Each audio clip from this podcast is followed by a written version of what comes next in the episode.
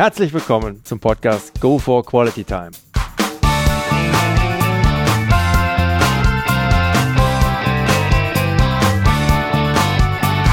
Hier werden wöchentlich spannende Persönlichkeiten interviewt, um mit deren Erlebnissen und Erfahrungen zu mehr Lebensqualität in ihrem Alltag beizutragen. Mein Name ist Detlef Massorts. Ich fühle mich als Weltbürger an vielen Orten dieser Welt sehr wohl, habe riesigen Spaß am internationalen Networken und bin obendrein noch ein begeisterter Fußballer.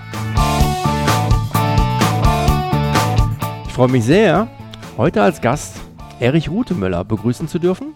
Heute mit dem Teil 2 der Folge 33 Trainer im Unruhestand. Hallo Herr Rutemöller. Hallo, ich grüße Sie.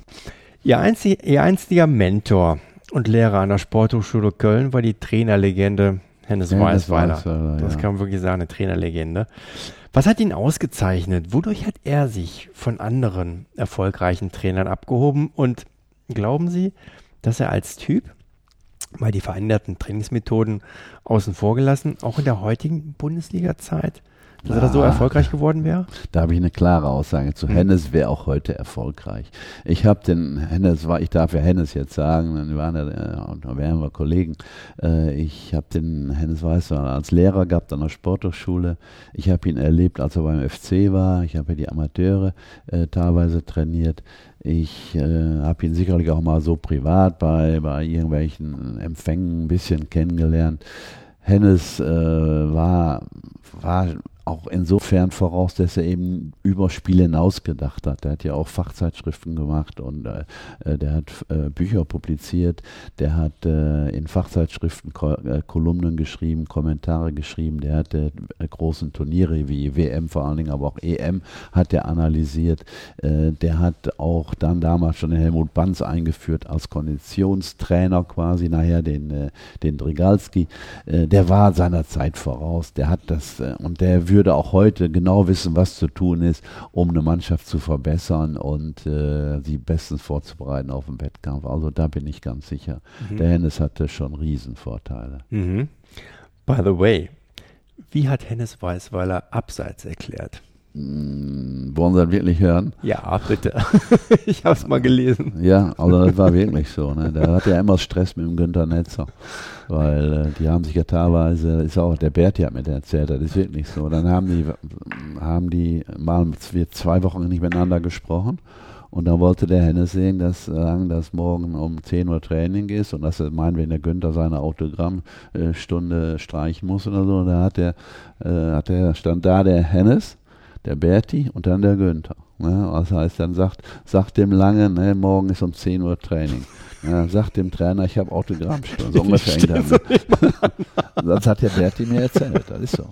Auf jeden Fall, äh, äh, meine, der Günther hat sich ja mit Sicherheit sehr viel Gedanken gemacht ums äh, über Spiel und Training und hatte oft eine andere Auffassung. Ne? Ich habe das jetzt nochmal irgendwo nachgelesen. Ne? Das, das war einfach so.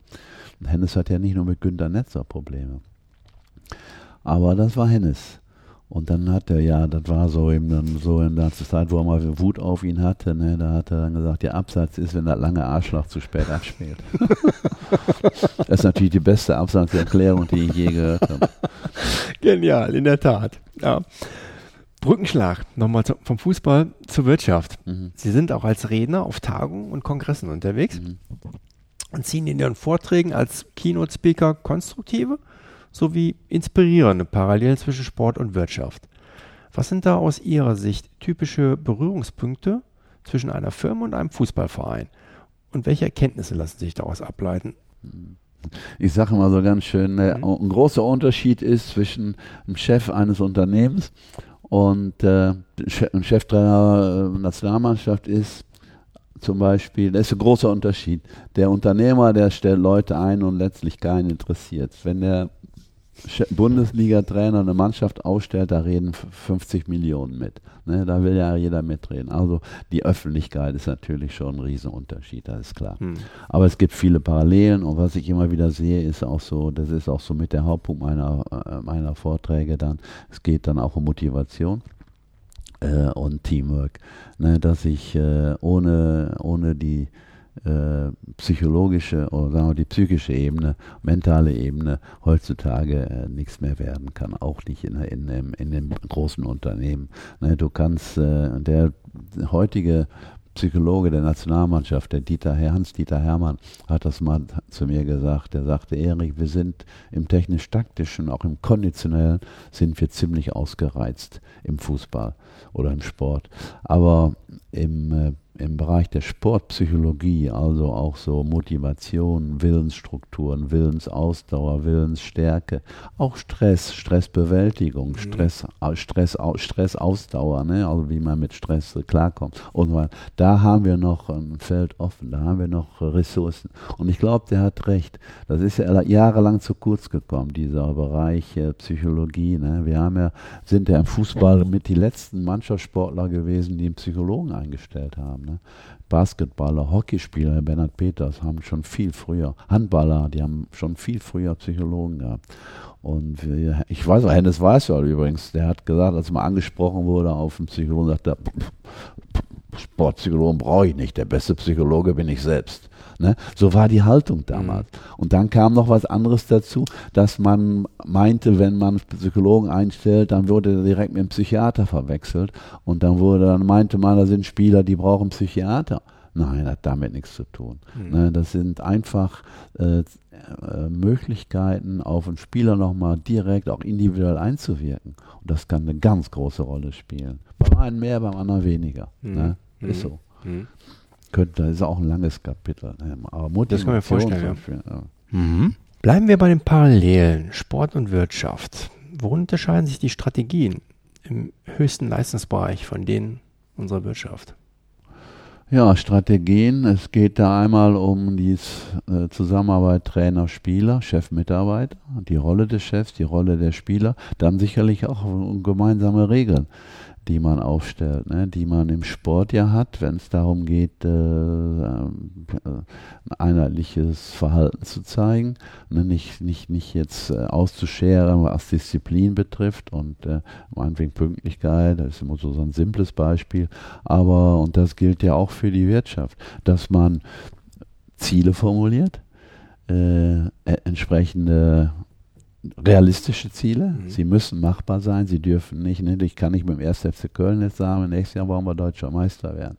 Ne, das ist sicherlich ein, ist ein, ein, gutes Ziel, aber noch nicht realistisch. Ne. Ich hoffe noch nicht, dass er nochmal kommt.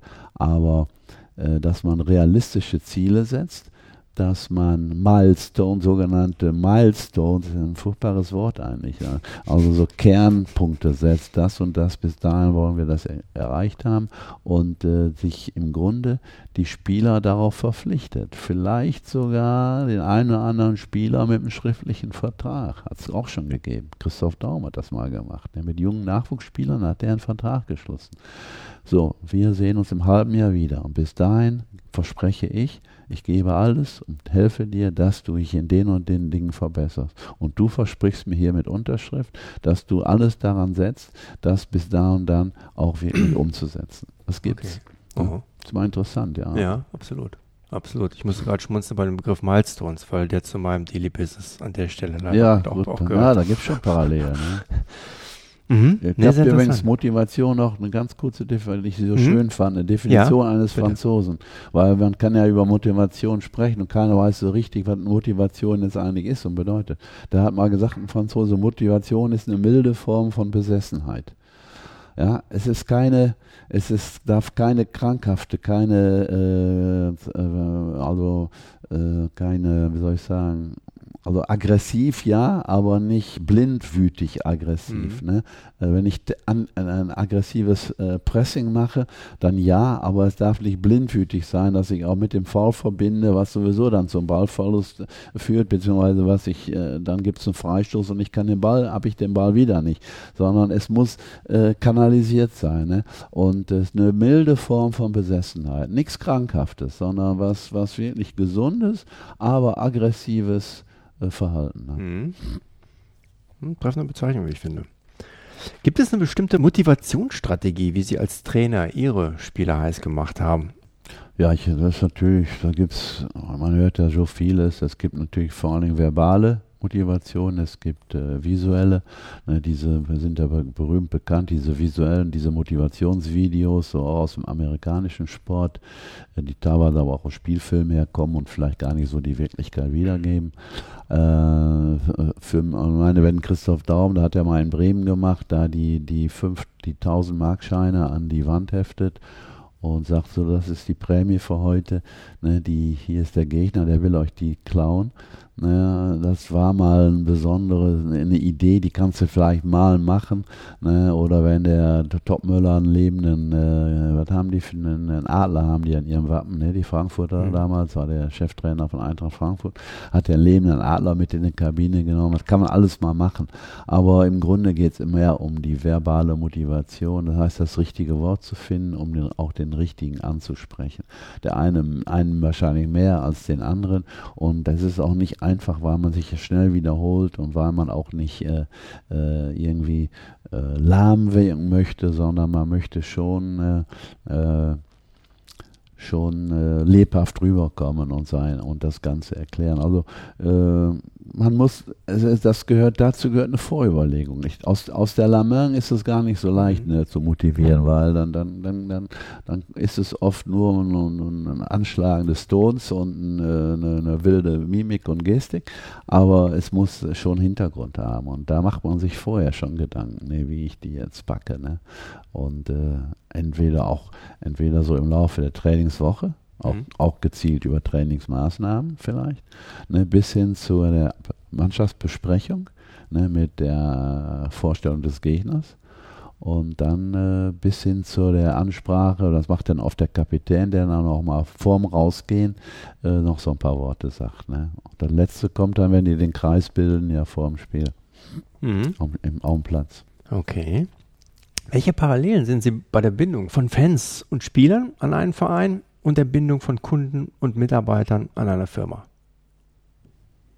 Das ist ein Wohlfühlfaktor, finde ich. Wenn man sich in dem Club wohlfühlt und äh, sich äh, gut aufgehoben fühlt als Fan und auch betreut fühlt, und äh, nicht den Eindruck hat, ne, dass man so, ja, man ist, äh, ist dabei, aber im Grunde interessiert es keinen. Das gilt auch für, für ein Unternehmen, äh, wenn der, wenn je nachdem wie der Chef seine, seine Mitarbeiter betreut. Ich glaube, dass sie ganz schön äh, spüren und merken, ist der wirklich interessiert an dem, was ich tue, oder ist das für den einfach so das Normale, was er erwartet und das hat sich dann. Das, das, das hängt auch sehr viel davon den führenden Personen ab, siehe Chef oder oder auch Cheftrainer oder auch den führenden Personen im Verein oder im Unternehmen. Das sind wirklich Parallelen. Mhm. mhm. Ihre Mutter mhm. soll Ihnen den Spruch mit auf den Weg gegeben haben, so habe ich es zumindest nachgelesen. Erich, man weiß nie, wofür mhm. es gut ist. Das war ein Spruch meiner Mutter, ja. Welches besondere Negativerlebnis war für Sie im Nachhinein gut? Das, da habe ich ein klares Spiel vor Augen. Das war mhm. das verlorene Pokalinspiel gegen Werder Bremen dem 1. FC Köln, als ich Cheftrainer war.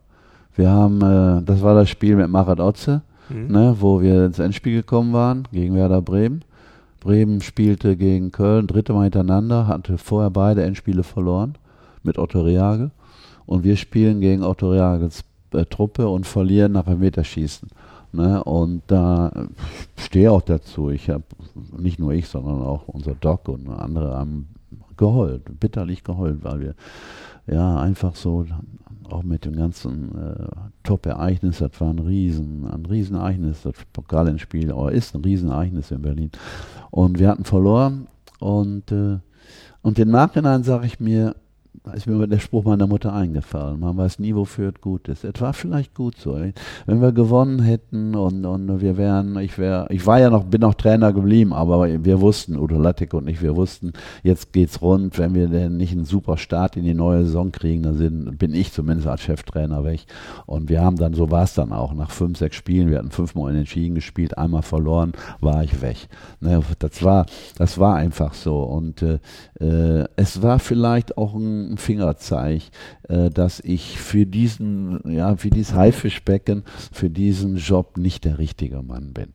Ne, dass ich äh, eigentlich so, so von meinem ganzen Charakter her, von meinem äh, auch bisherigen Berufsleben her, äh, auch von der Dozententätigkeit, dass ich einfach mehr für, für die Ausbildung in Frage komme und das eigentlich mein Metier ist und dass ich mich da eigentlich am wohlsten fühle. Und so war es dann ja auch letztlich. Und so hat sich dann auch ergeben. Und das war dann ganz gut so.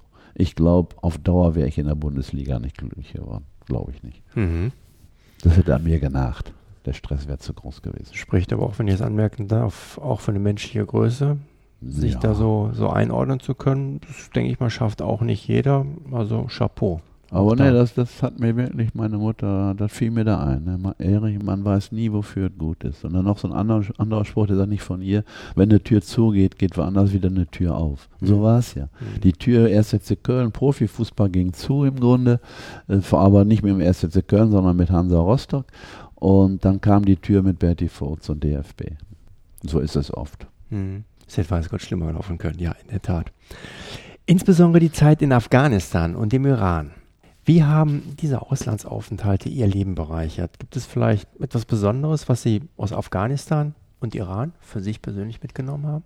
Das waren, ja, das waren einfach blendende Erfahrung, eben nicht nur fußballspezifisch, sondern auch sich äh, mit einer anderen Mentalität, ich will nicht mal groß das Wort Kultur gebrauchen, aber mit einer anderen Mentalität, mit einem anderen Denken zu befassen. Ne? Und äh, auch da zu respektieren, wie andere denken. Ne? Einfach respektieren, wenn die vor dem Spiel in der Kabine noch ihr Gebet machen müssen oder äh, dann auch bitten darum, mal äh, Training äh, früher oder später zu machen, weil es in die Gebetszeit fällt, naja, da, da muss man einfach akzeptieren und respektieren, das tue ich auch. Und da, da, da wird man schon äh, auch bekommt man auch ein bisschen mehr Distanz zu sich selbst und zu dem, was man tut und äh, kann das auch besser dann einordnen. Das sind schon schöne Erfahrungen. Hm. Hm. Glaube ich gerne. Rückblickend, was war bisher Ihre größte berufliche Herausforderung und wie haben Sie diese gemeistert? Gute Frage. Die größte berufliche Herausforderung. Ja, es war auf jeden Fall als Trainer die Zeit, der, also als ich dann kurzfristig, weil Christoph Daum in Ungnade gefallen war, äh, bei den Herren des 1. FC Köln, dass ich also kurzfristig in diese, in diese Aufgabe kam. Das war eine Riesenherausforderung, die am Ende auch, äh, ja, nicht, nicht, nicht geklappt hat. Ne? Also ich äh, war sicherlich nicht äh, unbedingt äh, für, für, für eine dauernde Tätigkeit in dem Bereich der richtige Mann. Aber das war schon eine Riesenherausforderung. Eine Riesenherausforderung war sicherlich dann auch, die Nachfolge von Gero Bisans anzutreten. Denn diesen Posten gibt es nur einmal im deutschen Fußball nämlich die, die Chefaus, der Chefausbilder im DFB. Und da muss man auch mal überlegen, das war, das fing mit dem Herberger an. Herr Herberger war der Erste, der, da haben wir schon eine Fußballlehrerausbildung gemacht. Hennes war ein Schüler vom Herberger. Okay. Dann kam der Hennes ja, als Nachfolger, der die Ausbildung geleitet hat an der Sporthochschule. Dann kam noch kurz so Karl-Heinz Heddergott als äh, DFB, äh, als Chef, vom, äh, als DFB-Trainer. Dann kam der Gero Bisans ne? und dann kam ich und dann kommt jetzt der Frank Wormuth. Das sind vier, fünf Mann, die über, über von, von 50 angefangen, also über 50 Jahre die Ausbildung haben. Mhm. Das, ist schon, das ist schon eine Herausforderung und äh, keine leichte Aufgabe. Ne? Äh, denn äh, äh, gerade im Fußball ist die Kritik immer schnell da, ist immer schnell auch groß, je nachdem, wie der deutsche Fußball sich, wenn der, wie der deutsche Fußball sich international zeigt. Und wenn was nicht läuft, wird natürlich überall hinterfragt. Ich weiß noch, wie, wie, wie als der Berg, Franz Beckenbauer vom Rumpelfußball, Rumpelfußball sprach, wie alles äh, auf, den, auf die Jugendausbildung zielte. Ne? Wir, wir bildeten schlecht aus und so. Es wird dann auch immer wieder auf, auf die Trainerausbildung geguckt, ob die, ob die noch zeitlich ist und, und, und zeitgemäß ist und so. Das heißt, es ist immer wieder eine Herausforderung, sich den Entwicklungen des Spiels auch auf internationaler Ebene anzupassen. Mhm große Erwartungshaltung, entsprechender Druck. Wie sind Sie dann damit umgegangen, beziehungsweise haben Sie sich darauf eingestellt? Es ist äh, äh, sicherlich wichtig, dass man in der Lage ist, äh, da kommt auch die Psychologie ins Spiel, nicht nur die Sportpsychologie, sondern überhaupt die Psychologie, dass man in der Lage ist, abzuschalten, sich frei zu machen. Äh, über, es hat ja auch mit Stressverarbeitung zu tun. So über Familie, über Kinder, also Frau und Kinder, über eigene Techniken, die man so hat, um sich Ne, ich habe früher unheimlich gelitten unter Niederlagen, die ich auch teilweise mit nach Hause genommen habe. Das lernt man vielleicht mit der Zeit, das, das besser zu verarbeiten. Dass man äh, meinetwegen in den Wald geht und zehn Kilometer läuft, um einfach frei zu werden. Oder man geht in die Sauna und, und einfach richtig durchschwitzen. Ne?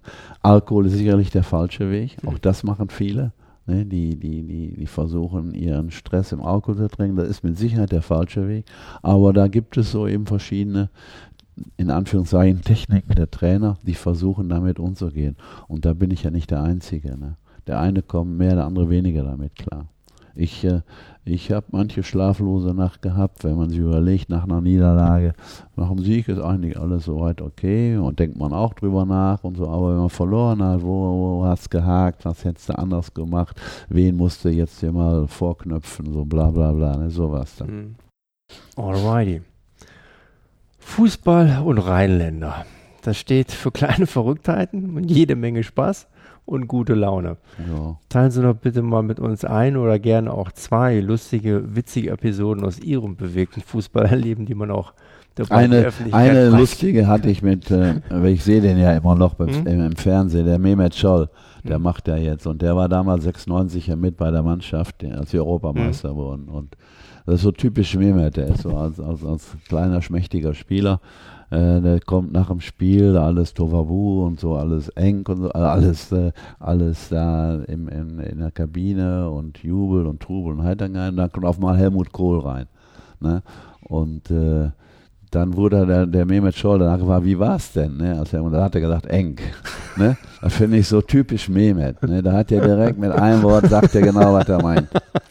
Dann hatte ich mal eine sehr nette Story, die hätte böse ausgehen können, aber die war im Grunde sehr nett. Da hat mich ein in Iran, da hat ich trainierte, ich war beim Club Estiglal als Berater. Und da hatte ein, machte ein, ein Journalist ein Interview mit mir.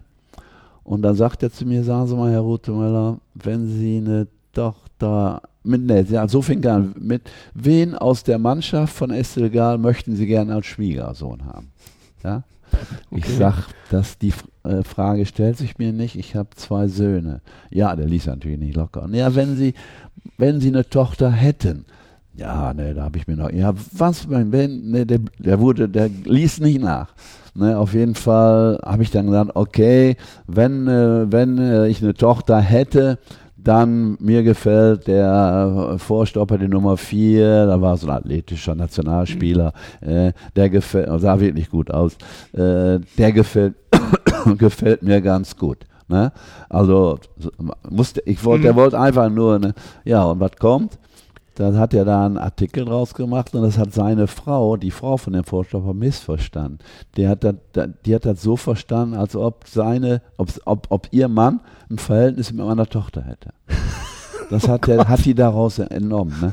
Also wir mussten die beruhigen. Ne? Ich habe ja, ich habe es ja gut gemeint ah. und der Spieler fühlte sich auch sogar ein bisschen geschmeichelt, ne, dass ich ihn genommen hatte als als fiktiven Schwiegersohn mhm. meiner meiner fiktiven Tochter.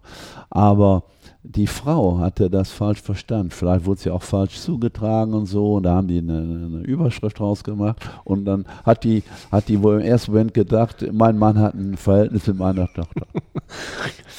Direkt mal voll den Ehekrach inszeniert. Oh, so um, ungefähr mit Ehekrach, genau. Nur um den Journalisten einen Gefallen zu tun. Ja. Ah ja, genau.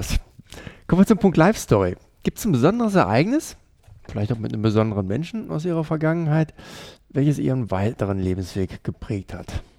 Ja, also da möchte ich einen nennen, das ist der Gero Bisans, mhm. der vielen im Fußball sowieso allen bekannt ist, aber vielen vielleicht nicht so, weil er nicht so nach außen in der Öffentlichkeit stand, aber als Cheftrainer Frauenfußball, der, der hat den Frauenfußball entwickelt, hochgebracht und auf dieses heutige Niveau geführt. Das ist, äh, äh der war mein äh, Lehrer an der Sporthochschule als Dozent. Der hat auch mit dafür gesorgt, dass ich dann die Stelle an der, also dass ich die Stelle dann an der Hochschule bekam als Dozent dann nach der, wie ich eben sagte, von Gymnasium Wiel abkommandiert wurde. Der war mein Trainer beim 1. FC Köln Amateure. Der hat die ich habe bei den Amateuren gespielt, damals in der höchsten Amateurklasse, war die Oberliga Nordrhein. Und da war mein Trainer, ja. Und dann waren wir Kollegen in der alten Herren vom FC, haben wir zusammen Fußball gespielt. Und dann wurde, ging er zum DFB, der Gero. Und ein paar Jahre später bin ich auch zum DFB, da waren wir wieder Kollegen. Also wir sind uns immer wieder begegnet und wir haben uns immer blendend verstanden und immer noch Kontakt gehalten, auch nach äh, seinem, äh, als, seit er weg war vom DFB. Äh, und äh, wir haben immer mal wieder eine Kaffeestunde gemacht, haben uns ausgetauscht. Also das hat sich gehalten. Ihm habe ich wirklich sehr viel zu verdanken. Der ist leider vor zwei Jahren gestorben. Ähm, Herzinfarkt beim Golfspielen mit 78 oder so. Leider. Also das war so Förderer und Freund mhm. später. Ja, das kann man sagen. Den habe ich wirklich vor Augen, wenn es so im, im, im Fußball um, um, um jemanden geht in der Form. Mhm. Respekt. Welchen Stellenwert sehen Sie, wir hatten es schon mal anklingen lassen, den der Teamgeist im beruflichen Umfeld einnimmt, mal abseits des Fußballs, wo es ohnehin schwer wird, mhm. erfolgreich zu sein? Worauf legen Sie Wert, um den Teamgeist in Ihrem Team zu fördern bzw. zu stärken? Welche Methoden bzw. Mhm. Strategien verfolgen Sie da? Ja, da gibt es natürlich viele Möglichkeiten, einen Teamgeist zu stärken. Vor allen Dingen ja diese, auch diese äh, jetzt abseits vom Fußball diese Camps, wo man sich als Mannschaft zurechtfinden muss. Meinetwegen äh, mal in, die, in, in, den Dschungel zu gehen und mal eine Woche Überlebenstraining zu machen. Sowas. Ne? Das mhm. wäre, also es ist relativ, äh, liegt ein bisschen weit ab. Aber die, die Mainzer haben es gemacht mit Jürgen Klopp damals. Ich glaube sogar in dem Aufstiegsjahr. Äh, also wo man sich selbst die Betten machen muss, wo man aufeinander angewiesen ist, sich gegenseitig helfen muss und äh, ohne Handy, ohne alles, so eine Woche zusammenlebt. Ne? Das sind, oder manche Mannschaften machen es in anderen Formen, auch jetzt die, äh, die Franzosen haben immer so mit, den, mit ihren äh, Spielern in die, in die Berge gegangen, in den Schnee, haben äh, Ski langlaufen, nicht wahrscheinlich keine Abfahrt, Langlauf gemacht oder äh, also so sowas, Dinge, die man gemeinsam macht, ne? auch vielleicht mal mit Familie oder so. Äh, das wäre, das ist so eine, eine Richtung dann kann ich natürlich auch übers Training, über bestimmte Trainingsformen schon den Schwerpunkt Teamwork, Teamgeist äh, einbauen. Das gehört auch dazu. Und äh, da gibt es sicherlich äh, viele Möglichkeiten, also wo auch, man ist im Fußball aber auch äh, abseits des Fußballs von bestimmten Spielen her, mit Ball, ohne Ball, da ähm, waren unsere Sportpsychologen mit für verantwortlich, die das immer sehr gut gemacht haben im Lehrgang, um mal zu zeigen, äh, diesen Bereich zu zeigen. Äh, dann geht es ja immer wieder um die Eigenmotivation, ne, dass man die Spieler dahin bringt, dahin bringt, dass sie sich selbst motivieren können. Es geht ja nicht nur darum, dass der Trainer die Spieler motiviert.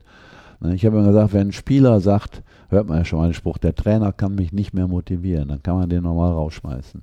Ne, der ist, der ist, ist für mich äh, ein, ein, fauler Apfel, ne, der andere ansteckt. Ne, das, mhm. äh, das geht nicht. Also ne, das erste muss über Selbstmotivation gehen und das kann man auch fördern ne, oder eben auch fordern. Und das sind so, so, so Dinge, die man, wenn man keinen Psychologen hat, als Trainer auch selbst machen sollte und wissen sollte und, und sich auch Wie? da bestimmte Techniken zu verschafft. Können Sie mal ein Beispiel geben dafür? Ja, äh, zum Beispiel Prognosetraining. Wir machen auch so, um den Teamgeist zu fördern, so dann auch ein bisschen auf eine spaßige Art. Ne? Meinetwegen Prognosetraining heißt so, wir machen zwei Mannschaften, ja, zwei Torleute, jener schießt einen Elfmeter. Ne? Und sie müssen vorher sagen, ob sie den reinschießen oder nicht, oder wie viel der Torwart hält und wie viel nicht. Und ne, da muss also ganz klar vorher gesagt werden, bevor die anfangen zu schießen. Und am Ende gewinnt eine Mannschaft, eine verliert. Und die, die verliert, oder man macht es einzeln mit fünf Spielern und einer nur verliert, der, der verliert, muss meinetwegen. Und da kann man jetzt, man kann es ernsthaft machen und eine hohe Summe Geld aufs Spiel setzen, dass sie wirklich Druck empfinden. Und auch mal merken, mit Druck umzugehen lernen. Das ist noch wieder ein etwas anderer Aspekt. Oder man macht dann so ein bisschen aus Spaß. Die, die verlieren, müssen am Abend müssen die Mannschaft bedienen oder müssen denen die Schuhe putzen oder ne, müssen äh, irgendwie was, was Lustiges machen. Ich die, die, man hat den, den, den Thomas Müller mal im Dirndl gesehen. Mhm. Das hatte mit Sicherheit auch mit sowas zu tun, dass die irgendwie eine Maßnahme getroffen haben, der verliert, muss die Mannschaft in Dirndl be bewirten. Und das hat der Thomas Müller mal gemacht. Das Bild habe ich irgendwo gesehen. Ja, ich habe es ne? auch gesehen. Ja, ja. Ne, das sind so, so, so, so kleine Dinge, die man, die man macht, machen kann, um äh, abseits des, des, des, des, des ernsten Betriebs äh, im, im Training auch mal sowas äh, ja, Humorvolles zu machen. Mhm. Also, aber ist so es dann, viele auch. Aber ist es dann, dann wirklich noch in dem Moment wirklich Selbstmotivation? Ich meine, bei diesem Prognosetraining, Mhm. ja, der will Selbstmotivation im Sinne, dass er erstmal das, was er prognostiziert hat, dass er recht behält und auch seine Leistung bringt. Ne, das ist ja das Ziel. Ne? Äh, wenn ich meinetwegen sage, ich schieße fünf Elfmeter gegen Oliver Kahn und ich sage vorher, ich mache vier rein.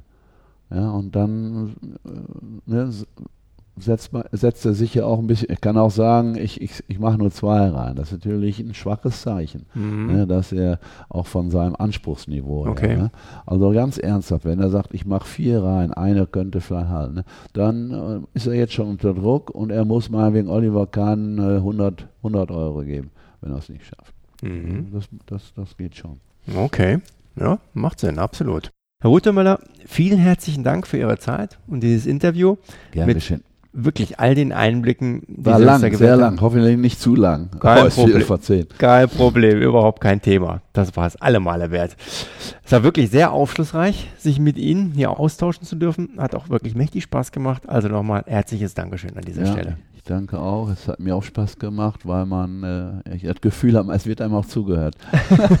Und man konnte mal so ein bisschen über das normale Interview Mhm. hinaus mal ein bisschen äh, äh, erzählen, weil man dann auch mal mehr ins ein oder andere Detail gehen kann. Ja, ist darum, klar. darum geht es darum geht's hier auch, auch für die Zuhörer. Ja.